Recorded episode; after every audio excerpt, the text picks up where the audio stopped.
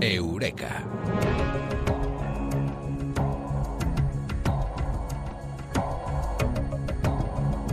Hoy, con Mado Martínez en Eureka, vamos a mirar al sol y sus eh, propiedades buenas y benéficas para la vida, pero también las maléficas.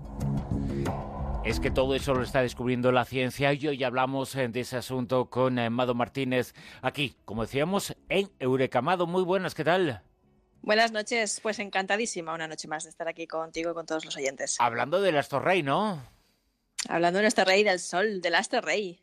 Que puede ser eh, rey o puede ser demonio, ¿no? Puede ser bueno, puede ser malignejo, ¿no? Como tú dices, maléfico. Lo que pasa con el sol es que es la principal fuente de vitamina D, pero también es la principal causa de cáncer de piel. Pero nuestro cuerpo necesita vitamina D y la forma en la que lo producimos es eh, a través del sol principalmente. O sea, la principal forma que la sintetizamos es a través de, de, del sol. ¿Y esto a, a, qué viene? ¿Todo esto a qué viene? ¿Y por qué nos ha dado hoy en Eureka por hablar de estas cosillas? Pues porque se acaba de publicar un nuevo estudio en la revista de la Asociación Americana de Osteopatía en el que la profesora Kim Topenhauer dice que la gente ahora abusa del protector solar, que salimos poco a la calle y que cuando salimos ya llevamos el bloqueador solar puesto, lo que esencialmente anula la capacidad de nuestro cuerpo para producir vitamina D. Lo típico, vamos, que sales de la ducha, te hidratas la piel, te pones la crema facial y esta la crema pues ya lleva el bloqueador so solar y ya va todo incluido y, y, y bueno, esto es lo que, lo que dice esta mujer, que ahora estamos abusando del protector solar. Esto es eh, como básicamente en la vida escribimos eh, recto, pero luego ponemos el tachón y no nos damos cuenta de que estamos eh, poniendo el tachón. Y ojo, cuando hablamos en de la vitamina D, la luz eh, solar, no hablamos en del sol, hablamos de la luz. Eh, pero en esta ocasión nos vamos a centrar un poquito más en los rayos eh, del sol, que insistimos, son los que dan luz, son los que dan la vitamina D que necesita la vida, pero son también los que da la muerte que provoca el cáncer. Claro, ahí está la, contradicción en, que, como hemos dicho, el sol es la principal fuente de vitamina D, pero también es la principal causa de cáncer de piel. Y además es que sabemos que la, radioactividad solar, los rayos UVA, producen cáncer de piel. Entonces, bueno, ¿por qué es importante la vitamina D y por qué esta mujer dice que estamos abusando y tal? Pues porque la vitamina D es esencial para los huesos y además en grupos de población como sea los niños y los ancianos es especialmente muy importante que no haya deficiencias, pues porque en los niños puede producir raquitismo y en los ancianos osteoporosis, fracturas de hueso y además también hay un estudio que dice que los ancianos con Alzheimer que tienen deficiencia de vitamina D pierden habilidades cognitivas tres veces más rápido. Y bueno, también hay algunos, algunas evidencias que sugieren, ¿vale? Todavía no están plenamente comprobadas, todavía hace falta más estudios, que la vitamina D podría ayudar a reparar el ADN, prevenir contra el cáncer, contra enfermedades cardiovasculares, autoinmunes, estar detrás de episodios de cansancio, incluso de tristeza, porque parece que juega o podría jugar un, papel muy importante en la producción de serotonina, de hecho juega, y que eh, esta, esta esta dualidad hace que eh, uno pueda estar también un poquito más triste al no, al no tener serotonina por esa deficiencia de vitamina D. Hay determinadas enfermedades eh, que generan, insistimos, es consecuencia la caída de vitamina D de la enfermedad, no que generen eh, la enfermedad. Exactamente. Pero sí es cierto que, por ejemplo, según los minutos que estemos al sol, nos estamos poniendo en peligro o no, ¿no? Sí, y además es que aquí la pregunta, todo el mundo va a hacer la pregunta, que es ¿cuántos minutos del sol podemos tomar al día? Y, y, la estándar siempre se dice que es 10 minutos, pero es una pregunta muy difícil de contestar. El estándar que siempre se maneja es el de 10 minutos al día, pero lo cierto es que esa cantidad de tiempo que necesitamos tomar el sol para tener nuestra dosis diaria de vitamina D varía enormemente dependiendo de múltiples factores. Por ejemplo, para que los oyentes que nos están escuchando eh, se hagan una idea. Depende, por ejemplo, de la edad. Los mayores de 50 años ya no tienen la misma capacidad para sintetizar la vitamina, así que son los que más tiempo necesitan. ¿Cuánto tiempo necesitan? Pues eso también depende de más factores. Por ejemplo, las personas con piel oscura como los afroamericanos, necesitan 10 veces más tiempo de exposición al sol que las personas de piel muy blanca.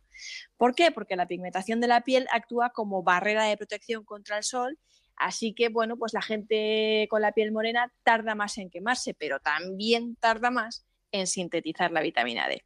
Luego también cuenta la masa corporal y por si fuera poco también influye el lugar en el que nos encontramos, la latitud, la longitud, el tiempo que hace este día, si está nublado, si está soleado, si hay mucha o poca contaminación, en qué estación del año nos encontramos, la capa de ozono, la hora. Bueno, normalmente las horas más favorables para sintetizar la vitamina D son también las más peligrosas para el cáncer de piel, que son entre las 10 y las 4 de la tarde.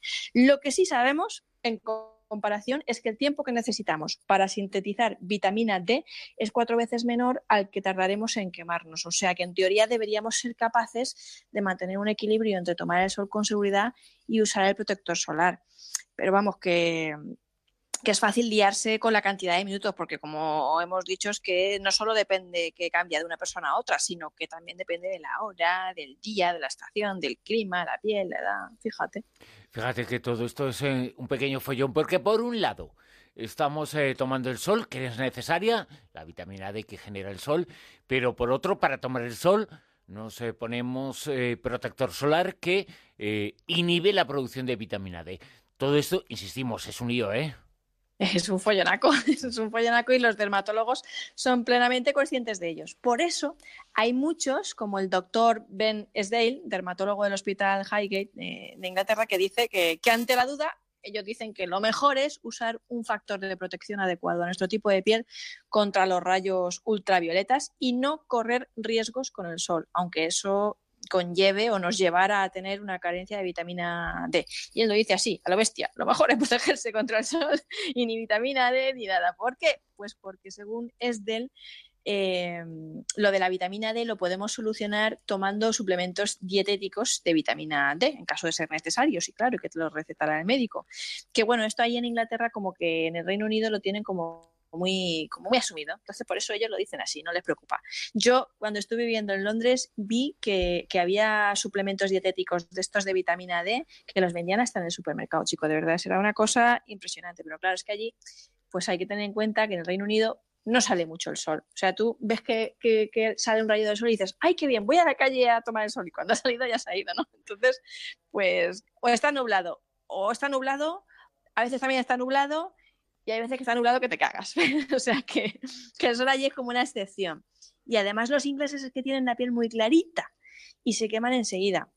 Vamos, que para unos minutos que, que, al sol se le ocurre salir, pues van ellos y, y, se queman. Total, que a ellos les vale más eso de vale malo por conocido, más vale malo por conocido que bueno por conocer, y prefieren protegerse y, no arriesgarse, porque pues ellos dicen que se sabe esta dermatóloga dice que se sabe que el sol produce cáncer de piel, algunos muy peligrosos, y la gente puede morir por ello, pero que hasta la fecha, pues por tomar suplemento de vitamina D3, pues nadie se ha muerto. Bueno, pues eh, esto es eh, fácilmente comprobable. Vamos al sur de España y cuando veamos eh, alguien tostado y alguien absolutamente rojo, lo más normal es que sea inglés o que haya poco sol donde está. poca luz solar. Pero esto muchas veces hay una equivocación entre el sol y la luz que genera directamente y tomar el sol con la luz que genera la vitamina D, eh, que a veces eh, vale con la luz, eh, a veces confundimos las cosas. Y también lo que decías, hay suplementos y hay alimentos, el atún, la caballa, todos esos alimentos, el salmón, ¿no? Que tienen una alta carga de vitamina D, que también es importante y que encima eh, nos va a provocar tener una salud eh, mejor, eh, porque vamos a comer más equilibrados de lo que nos dice un poquito ahora el sistema. Que hay que tener cuidado, evidentemente, pero hay que ser muy consciente de que a veces esos bajos niveles de vitamina D no se curan con tostarse al sol, ¿no? Porque eso es muy malo. Claro tostarse al sol es muy malo y además es que, eh, que tampoco para sintetizar vitamina D se tiene que poner uno ahí como las lagartijas. Claro, claro, claro. Eh, es que no es eso. De, hecho, puedes salir a darte un paseíto con una gorra, llevar otras zonas del cuerpo descubiertas, las manos, ¿sabes? O sea, es que la luz se puede consumir de otras maneras. Aquí la pregunta y lo que la gente se confunde y lleva a mareo es Bueno, entonces lo tomamos, no lo tomamos, protector solar, ¿no? ¿Sabes? Sí, ¿no? Eh, pues es que esa es la pregunta del millón, porque ni los dermatólogos se ponen de acuerdo. Pero mira, vamos a darle a los oyentes una primicia. Eh, eh, que saltó a los medios justo ayer, ayer, ayer mismito. Y es que resulta que unos dermatólogos investigadores de la Universidad de Málaga acaban de lanzar una aplicación para el móvil que te indica el tiempo que puedes tomar el sol antes de quemarte. Y te lo dice teniendo en cuenta tu tipo de piel, el lugar geográfico en el que te encuentras, la estación, la hora, el tiempo que hace ese día, el nivel de radiación y todo eso en tiempo real, porque se conecta a unos servidores que les permite obtener los niveles de radiación, el tiempo que hace, el clima, con tu eh, ubicación eh, geográfica. Está disponible para Android y para iPhone, es gratuita y se llama UV-Derma. Yo me la he instalado hoy para ver qué tal funcionaba y efectivamente lo primero que te pide es saber qué tipo de piel tienes. El más común en España es el tipo 3, cosa que tú contestas fácilmente por una serie de preguntas que te hacen y luego accede a estos datos de geolocalización y servidores para conocer el tiempo del día, los niveles de rayo UVA, la hora, y entonces te dice cuántos minutos, es muy gracioso, te lo dice, nada más, cuántos minutos, eh, cuántos minutos puedes tomar el sol antes de quemarte. Tiene hasta un temporizador con alarma para avisarte.